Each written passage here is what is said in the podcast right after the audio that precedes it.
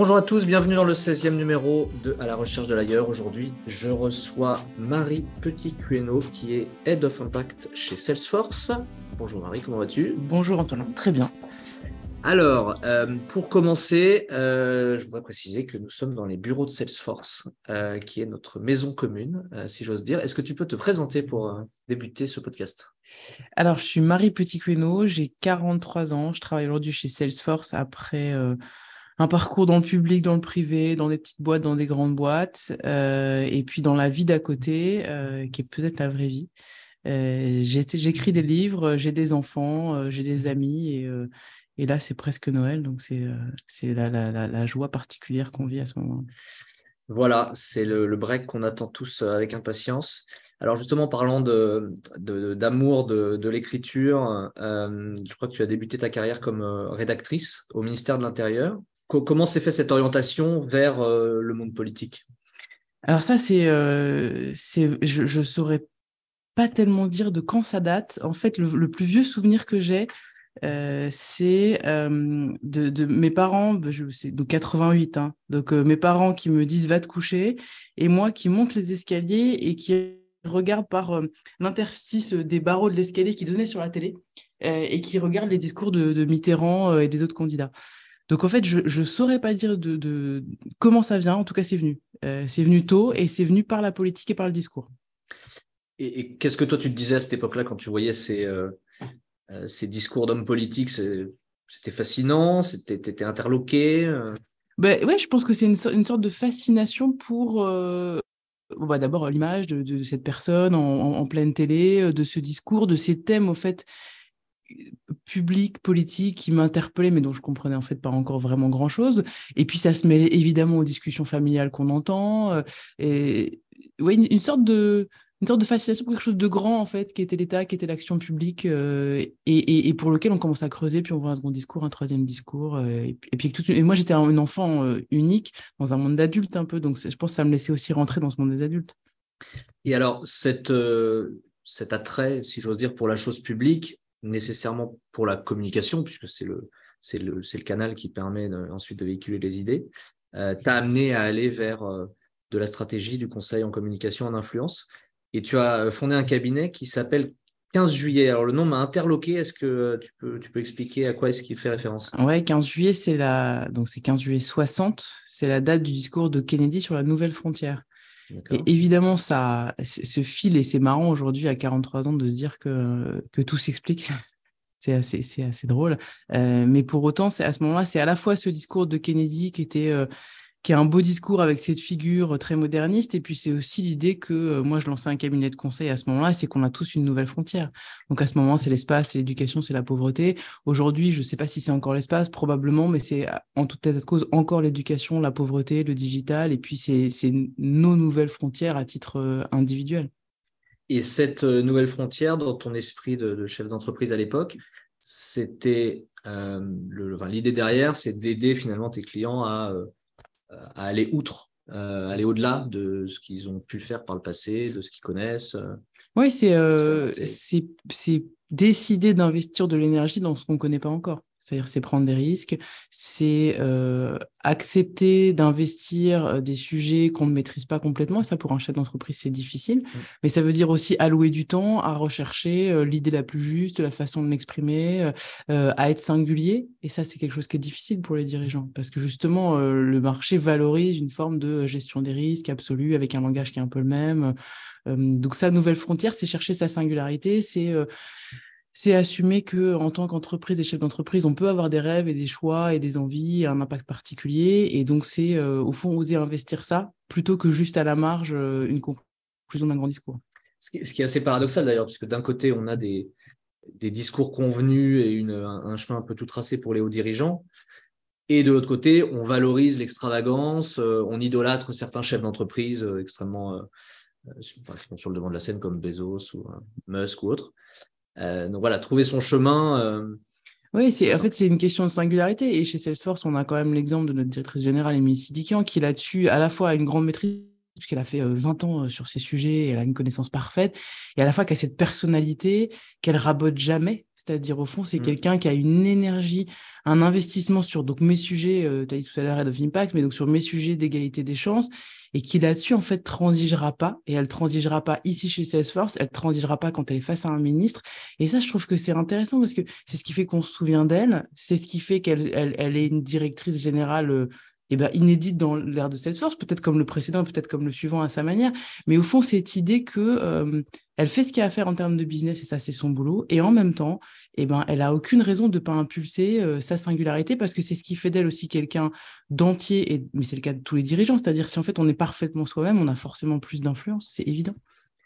Et on retrouve le fameux en même temps d'Emmanuel Macron. Exactement. Qui n'est peut-être ah, pas, anecdotique. Euh, alors, en parlant de, prise de risque, je ne sais pas d'ailleurs si c'est comme ça que tu l'as vécu, euh, tu as publié un livre qui s'intitule Ceux qui grondent. Euh, et ce livre, finalement, c'est, je, l'interprète à ma manière, mais évidemment, tu, tu le préciseras, comment concilier les contraires d'une certaine manière, comment, comment tout avoir? Voilà, c'est quoi la jeunesse de ce livre euh, alors moi j'ai toujours écrit, hein. donc si, tu veux c'est un truc qui arrive aujourd'hui, euh, enfin plutôt il y a un an. Euh, moi j'ai des tonnes de manuscrits dans mes tiroirs, donc au fond ça faisait des années que j'envoyais des manuscrits et puis là il se trouve que peut-être que la voix s'est trouvée, peut-être que c'était le bon moment. Bon c'est comme ça et donc c'est une grande joie pour moi d'avoir publié ce livre. Euh, je me suis pas mise à écrire. Ce que je veux dire, c'est que c'est assez dans mon ADN. Euh, après, ce que ce livre il dit, euh, il dit pas on veut tout avoir. En fait, parce que ça, c'est toujours. Et d'ailleurs, c'est presque tourné comme un reproche. On dit beaucoup aux femmes, au fond, elles veulent tout avoir. Moi, j'ai eu des retours de ce livre en disant, mais peut-être si tu voulais un peu moins, tu serais un peu plus heureuse. Moi, je crois qu'on est des aides de désir, euh, et je crois que quand on est des aides de mouvement, il faut accepter qui on est. En revanche, ce que ce livre veut dire, c'est que, euh, et c'est vrai pour les femmes, c'est vrai pour les hommes, c'est-à-dire au fond, les enfants, c'est, euh, en fait, ce livre décrit la ligne de crête entre les enfants, c'est quelque chose d'exceptionnel. Enfin, c'est une expérience inédite. Enfin, je, pour ceux qui en ont envie, honnêtement, enfin, c'est à la fois la chose la plus banale du monde, la chose la plus merveilleuse du monde. Enfin, se lever tous les matins et les aimer comme on les aime, c'est incroyable. Et l'autre côté de la crête, c'est qu'en fait, ça vous prend du temps, de l'énergie, et au fond, il y a un moment de votre vie où vous dites, mais en fait, euh, peut-être j'ai disparu derrière tout ça. en fait, la, métaphore que je disais, c'est au fond ce moment où vous êtes à la plage et vous récupérez vos enfants, vos tons, vos machins, vous comptez euh, les sous, les trucs. Et en fait, ce qui manque, c'est vous. C'est-à-dire, au fond, vous, vous n'avez pas passé deux heures euh, vraiment à regarder le ciel ou à regarder la mer ou à méditer ou à nager parce qu'en fait, vous avez surveillé tout le monde, vous avez tout géré. Et pendant une longue partie de votre vie, peut-être dix ans, c'est comme ça. Et donc, ce livre, il n'est pas de dire certainement pas, il faut pas avoir d'enfants, c'est c'est certainement pas ça le sujet. Le sujet, c'est de dire, euh, mais comme pour toute expérience humaine, au fond, affrontons toutes les émotions, c'est-à-dire les positives, les négatives. Et ce livre, il sert à déplier un peu toutes ces émotions et à dire vraiment les choses que, alors moi, j'ai trouvé difficiles que peut-être d'autres gens n'ont pas trouvé difficiles et puis inversement. Mais en tout cas, disons ce qui est difficile et disons aussi ce qui est beau et joyeux parce que je pense que cette ligne de crête, elle est profondément humaine et qu'en fait, toutes les expériences humaines, elles sont euh, à certains égards un peu schizophrènes. Mm. Euh, et donc, si on, ne fait que dire la maternité, c'est formidable, c'est le plus beau jour de ta vie, ben, moi, j'espère que c'est pas le plus beau jour de ma vie. J'espère qu'il y en aura beaucoup plus beau. Pour autant, découvrir le visage d'un enfant, c'est merveilleux. Mais donc, ces deux choses-là, et, et c'est, je trouve, déplier ces émotions qui fait humanité parce que ça permet de partager. Si juste on se parle et je te dis, ben, j'ai trois enfants et c'est super. Bon, bah, tu vas me dire, ouais, j'ai des enfants, c'est super. Mais en fait, qu'est-ce qu'on a partagé? Alors, le, le, le, fond de l'expérience humaine, et ce livre, c'est ça, c'est de se dire et c'est d'accepter. La révélation, c'est qu'au fond, plus on va dans le singulier, plus on touche l'universel. C'est-à-dire, au fond, moi, j'ai eu des retours de ce livre de, de femmes, mais pas que, euh, qui m'ont dit, en fait, pour la première fois, j'ai été vue et donc, ça a, été une occasion pour toutes ces femmes qui euh, aiment profondément leurs enfants, comme c'est mon cas et comme j'imagine c'est le tien, euh, euh, et qui pour autant trouvent que, ben voilà, elles se, battent avec la sensation de leur liberté, de la justesse, de ce de leurs aspirations, cassées ou pas, de ce qu'elles veulent réinventer, et du fait que la vie s'arrête pas complètement là, ni, dans le temps, ni dans l'espace en fait. Mmh. Et les enfants d'aujourd'hui, je trouve, sont aussi plus à même d'entendre cela. Comme on les responsabilise davantage, euh, on écoute davantage leurs émotions, on peut aussi leur expliquer qu'on a besoin de euh, se ménager un temps pour soi, euh, pour une passion, pour exister en propre. également pour les hommes, comme, tu l'as dit, puisque c'est vrai que cette, quête de, l'équilibre, on en est tous à la recherche. Juste pour revenir sur, ton métier historique, entre guillemets, de, de communicante, dans un article que tu as publié euh, il y a quelque temps, tu évoquais euh, la langue des dirigeants comme étant une langue morte. c'est un terme qui, me, rappelle quand Macron avait dit que, l'OTAN était en mort cérébrale. Est-ce que c'est irréversible? Comment justement on recrée son lien? Tu as commencé à, à, évoquer ça en parlant d'Émilie, qui a son authenticité et en même temps qui fait le job, puisque c'est quand même le postulat de base. Voilà, c'est quoi pour toi l'évolution le, le, que doivent avoir les dirigeants pour, pour arriver à se reconnecter finalement, puisqu'on Je pense qu'il y a plusieurs, euh, il y a plusieurs facteurs. D'abord, il y a quand même une question de génération. Je pense qu'il y a des gens euh, plus jeunes qui euh, savent que la vie est plus large que leur job et qui en ont plusieurs, enfin, et qui de fait sont davantage amenés à avoir leur authenticité. C'est aussi une prise de risque, c'est-à-dire au fond, comme tout un, tout système, si tu sors du système et que sortir de la langue morte, pour moi, ça veut dire euh, sortir de ces euh, 300 mots autorisés par la communication financière et par euh, les grandes agences de com et se dire, je peux avoir des émotions, je peux les exprimer, je peux avoir une envie, une vision, et même si j'ai pas un plan vérifiable à trois mois et chiffrable. Et parfois, il faut avoir ça, un plan vérifiable et chiffrable. Mais parfois, quand on a un dirigeant et qu'on a une vision, on a, une, on a un devoir de leadership et d'embarquer les gens. Et pour ça, ben, en fait, il faut de l'émotion, il faut des mots et de la singularité. C'est-à-dire, au fond, moi, j'ai travaillé pour une ministre, euh, elle a jamais perdu sa singularité. C'est-à-dire, en fait, elle a toujours ses expressions, elle a, et, et, et, on sent, a, son énergie circule. Euh, et donc, comment on sort de là? C'est évidemment difficile, euh, surtout quand on est conseillé par les mêmes consultants dans tout Paris. Euh, ça, c'est pas, simple. Pour autant, je pense qu'il y a hum, peut-être un biais qui est celui du lien aux employés. C'est-à-dire, au fond, c'est toujours plus simple chez soi, avec ses employés, d'être authentique. Euh, c'est pas le cas de tout le monde, mais je pense que c'est plus simple. Et je crois aujourd'hui que les nouvelles générations et des dirigeants et des, des collaborateurs incitent beaucoup à ça, à ce lien plus direct. Donc, si j'avais, si je faisais encore aujourd'hui du conseil et que j'avais quelqu'un en face de moi qui se sentait un peu prisonnier de la langue morte, je lui dirais voilà que qu'il y a un beau terreau d'exercice qui est celui de euh, de créer sa team et sa famille en interne euh, et de se sentir porté à l'externe. Et, et, comme ça, on, on, on, reconnecte les parties de soi et puis on se reconnaît et les autres nous reconnaissent. Ce serait ma, ma stratégie. Tu, tu as été euh, conseillère spéciale au cabinet justement de d'Agnès Pannier-Runacher lorsqu'elle était ministre déléguée en charge de l'industrie. On imagine que les ministères sont des ruches, des armées entre guillemets de, de personnes mais comme tu dis, chacun a sa singularité. Donc, comment tout ça, ça se met en musique? Qu'est-ce que toi, tu as appris de cette période-là? Moi, j'ai, enfin, c'est, donc j'y ai passé un peu plus de deux ans et c'est une euh, expérience exceptionnelle. Je, me suis posé la question de savoir si j'avais envie de continuer. Donc, à la fin du premier mandat d'Emmanuel Macron, honnêtement, c'est euh, voilà, c'est une vie exigeante en termes de temps passé. Alors bon, aujourd'hui chez Salesforce, c'est pas beaucoup moins exigeant, mais mais de fait, c'est en fait des vies où vous êtes en veille en permanence. Euh, donc tout le temps, euh, vous devez répondre à tout tout, le temps jusque tard et c'est euh, et c'est euh, semaine et week-end mais c'est pas grave parce que c'est pour ça qu'on embarque et de toute façon c'est euh, c'est tellement passionnant pour essentiellement deux raisons. La première, c'est que les sujets sont exceptionnels. D'abord, vous en avez 20 par jour à traiter. Moi, j'étais à l'industrie au moment du Covid avec France Relance, enfin, où quand même il a fallu aider, soutenir tout de suite les entreprises, les indépendants. Et en fait, la France, elle a délivré un plan de soutien plutôt plus vite que d'ailleurs que les pays européens sur la base d'enseignements qui avaient été faits de, la crise de 2008. Donc en fait, c'est assez exceptionnel de voir que euh, en quelques semaines, vous avez, enfin, les boîtes ne tombent pas. Euh, et ça, c'est quand même fabuleux de le voir.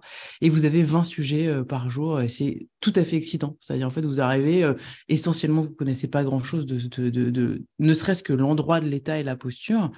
Quand je dis posture, je veux dire quelle est la place de l'État, quels sont ses outils, ses dispositifs. Et puis, bah voilà, faut apprendre très très vite tout de suite parce qu'en fait, il y a vraiment littéralement des vies en jeu. Euh, et même si à l'industrie, c'était plutôt des vies économiques, mais pour moi, c'est la même chose. C'est-à-dire quand on licencie du monde, c'est quand même des vies qui sont en jeu. Euh, et puis le quotidien d'un ministère, c'est euh, et, et, ça c'est l'autre raison pour laquelle c'est exceptionnel, c'est-à-dire vous avez des équipes qui sont euh, des gens extrêmement brillants et extrêmement engagés tout le temps. C'est-à-dire au fond, euh, d'abord, euh, et, et c'est pas une vertu que je vous défends en tant que tel, mais, mais les, les, gens sont là tard, engagés, c'est-à-dire en fait s'il y a un problème, ils sont là, il n'y a pas de sujet et ils sortiront pas avant que le problème soit réglé. Enfin réglé, si tant est que l'économie française se règle, mais enfin pour autant, vous avez des gens qui sont analytiques, stratégiques, tactiques et politiques en même temps et tout répond tout le temps. Et il y a un niveau d'engagement. Après le avantage et inconvénient, c'est que pendant la Covid, vous vivez euh, tout le temps en famille ensemble les uns sur les autres. Donc, euh, donc ça devient, euh, ça devient un truc euh, euh, extrêmement soudé. La fatigue, honnêtement, est très très prégnante, donc on devient très direct. Mmh. et à la fois, c'est un mélange de quand vous êtes au cabinet ministériel, vous n'avez pas d'argent au sens où il n'y a pas de poche de la ministre, ça, ça, ça marche pas comme ça. mais vous avez des dispositifs d'État et surtout des gens qui sont prêts à collaborer, à aider. Et en fait, tout marche à l'énergie, mais il y a un, un, un multiplicateur énorme. C'est-à-dire, en fait, si, le matin, vous, êtes malade, eh ben, vous ferez moins de choses. Euh, pour autant, quand il y a de l'énergie dedans, vous avez et l'administration et le privé, en fait, et, on, parle beaucoup du privé versus public, mais enfin, moi, j'ai vu des entreprises se mobiliser, euh, faire des choses en dehors de leur boulot, monter des, actions collectives, se transformer leur entreprise pour répondre à la Covid en étant extrêmement court et, vraiment juste à la conviction que, que faisaient ça pour leur pays et pour les gens. Et ça, c'est, honnêtement, on voit ça nulle part ailleurs, c'est exceptionnel. Que c'est aussi cette manifestation de la capacité des entreprises à faire bouger les choses rapidement pour le bien public qui t'a euh, donné envie de rejoindre euh, Salesforce et le challenge donc de devenir euh, Head of Impact que qu'Emilie t'a proposé Exactement. En fait, c'est drôle, quand je suis parti, beaucoup de gens m'ont dit, bon alors du coup, entre les tailles Salesforce, ça doit être le grand écart. Et en fait, pas tant que ça. C'est-à-dire, au fond, oui, bien sûr, c'est une entreprise américaine, donc on peut le dire comme on veut, c'est le cas, qui travaille en France, mais je, je, crois que c'est une boîte authentiquement engagée. Moi, quand je suis arrivée, j'ai eu à convaincre personne qu'il fallait euh, s'intéresser aux femmes. Enfin, je veux dire, ça me préexistait largement et la conviction et l'engagement. Euh, et donc, je suis arrivée avec Émilie qui me dit, euh, moi, je veux mettre des centaines de milliers de gens en emploi et surtout des gens de la diversité. Moi, je travaille à l'industrie, notamment sur les sujets de parité, d'égalité des chances. On a fait des écoles de production, on a travaillé sur l'attractivité de l'industrie pour les jeunes partout en France. J'ai pas eu le sentiment de faire un grand écart. Et puis je suis rentrée dans une, dans une boîte qui, au fond, euh, était, était, complètement en ligne avec ce que je pensais. C'est-à-dire, moi, je crois que les chefs d'entreprise sont des héros en grande partie. C'est-à-dire, en fait, euh, le chef d'entreprise de, de, PME, en fait, il est pas vraiment riche, euh, il dort pas vraiment bien, euh, il a pas vraiment d'aide, il est très seul. Et en fait, en général, il s'engage euh, parce qu'il croit qu'il a des familles à nourrir, parce que c'est le cas, euh, parce qu'il a cette idée de l'industrialisation quand c'est l'industrie d'un territoire, parce qu'il sait que dépendent de lui des emplois directs et indirects. Et au fond, il cherche à faire les choses bien. Et donc aujourd'hui, voyant Salesforce euh, euh, s'engager avec son modèle, euh, qui est donc 1% du temps des collaborateurs, de la solution et, des, et de, de l'equity rendu à la société, moi je suis venu du ministère dans une boîte américaine pour faire en sorte que l'argent gagné en France bénéficie à la société en France. Je, je, j'ai été, été, très heureuse de faire ça. Euh, et je pense qu'on est dans une ère aujourd'hui où avant, tu sais, on disait une entreprise, elle sert au bien public si elle gagne de l'argent et qu'elle fait du profit et qu'elle run son business model. Je pense qu'aujourd'hui, on est capable de dire qu'elle fera un business model si elle est capable de servir la société. Et Salesforce aujourd'hui, euh, si tu veux, sur l'impact, moi, il y a deux aspects. Il y a la capacité d'engagement, et ça, je pense que c'est une exigence humaine qu'on a et que je vois ici individuellement et collectif, c'est-à-dire au fond, engage-toi en plus de ton boulot parce que tu es un être humain et tu as un temps limité sur Terre, donc engage-toi. Et puis l'autre chose, c'est et de l'impact. Donc aujourd'hui, c'est-à-dire euh, bah, qu'est-ce qui positivement change la donne dans la société? Et quand je vois que voilà, aujourd'hui, on est de 1500 assos, qu'au niveau du monde, on a 7000 heures de mécénat, euh, moi, j'ai là lancé 1000 femmes dans la tech. Euh, il y en a aujourd'hui 400 qui sont en emploi après six mois. Enfin, c'est 400 vies, c'est 400 familles. Ça, ça change la donne. Et ça, c'est euh, honnêtement, quand on lance la charte, c'est 50 euh, partenaires et clients qui lèvent la main tout de suite. Et il n'y avait pas d'argent à la clé, vraiment. Et l'objectif, juste pour donner deux trois chiffres clés, c'est euh, 1000, euh, trouver 1000 jobs, enfin, ou reconvertir euh, 1000, parcours, c'est pas. Là, c'est mettre 1000 femmes dans la tech. Euh, alors, il y a deux choses qu'il faut savoir. C'est d'abord que c'est encore un métier très masculin. Donc, c'est euh, c'est cette idée de bah, d'abord ouvrir à tous les talents parce qu'on n'a pas le luxe, en fait, de se contenter de ceux qui lèvent la main donc il faut qu'on ouvre et donc qu'on montre aux femmes qu'elles ont leur place dans la tech, qu'en fait quand bien même elles auraient certaines idées qu'il faut être codeur, euh, qu'il faut être ingénieur, qu'il faut aimer les jeux vidéo, bah d'abord c'est pas le cas. Et puis peut-être qu'il y en a qui veulent être codeuses et aimer les jeux vidéo. Donc tout ça est un, large spectre. Et puis l'idée c'est qu'une petite fille se, lève et qu'elle ait euh, la possibilité, à son potentiel, quel que soit en fait le métier et les préjugés qu'on peut en avoir. Euh, et puis l'autre chose c'est que 1000 ça peut paraître peu. Pour autant, on a aujourd'hui en France 5000 personnes certifiées Salesforce. Donc, pour ceux qui connaissent pas, c'est, c'est des compétences qui sont certifiées pour travailler sur l'outil Salesforce chez nos clients et nos partenaires. Donc, on en a 5000 en France. Donc, ça veut dire qu'on met 20% de femmes. c'est en fait énorme. Mmh. Et, et ces femmes, elles sont euh, aujourd'hui, nous on a évidemment différentes populations. On travaille avec des étudiantes.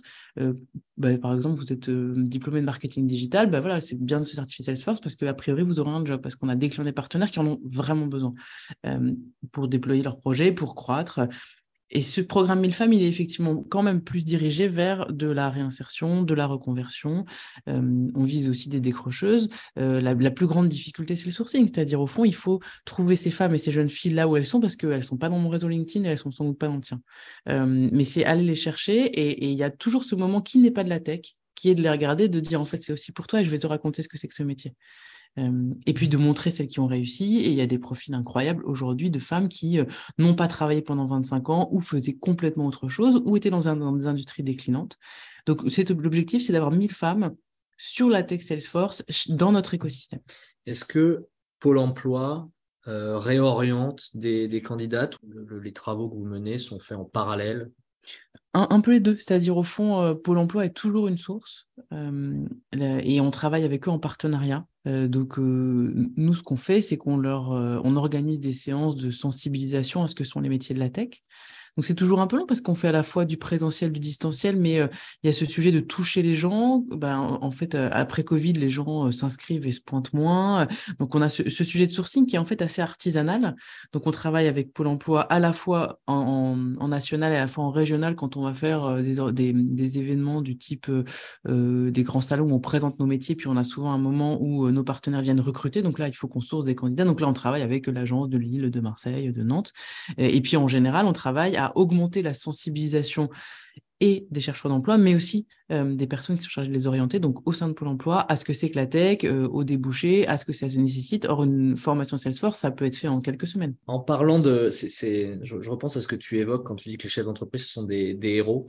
Euh, je me suis fait la remarque en regardant euh, une série sur Netflix sur l'histoire de Spotify je me suis dit pas tout à fait que c'était des héros, mais que c'était des aventuriers et que finalement, aujourd'hui, on racontait leurs histoires et ils avaient fait pareil une série sur Uber.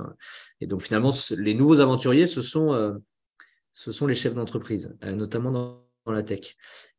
Et si on veut vivre des aventures, il faut lire des livres. Je suis certain que avant d'en écrire, tu en as lu un certain nombre. Quels sont ceux qui t'ont euh, je n'ose dire transformé, même si en tant que lecteur euh, assidu, euh, j'ai été transformé par certains livres. Ah c'est une belle question parce que euh, donc moi, je te disais, j'écris alors pas tous les jours. il y a souvent ces débats, tu sais, dans les, gens qui écrivent, il faut écrire tous les jours, pas tous les jours.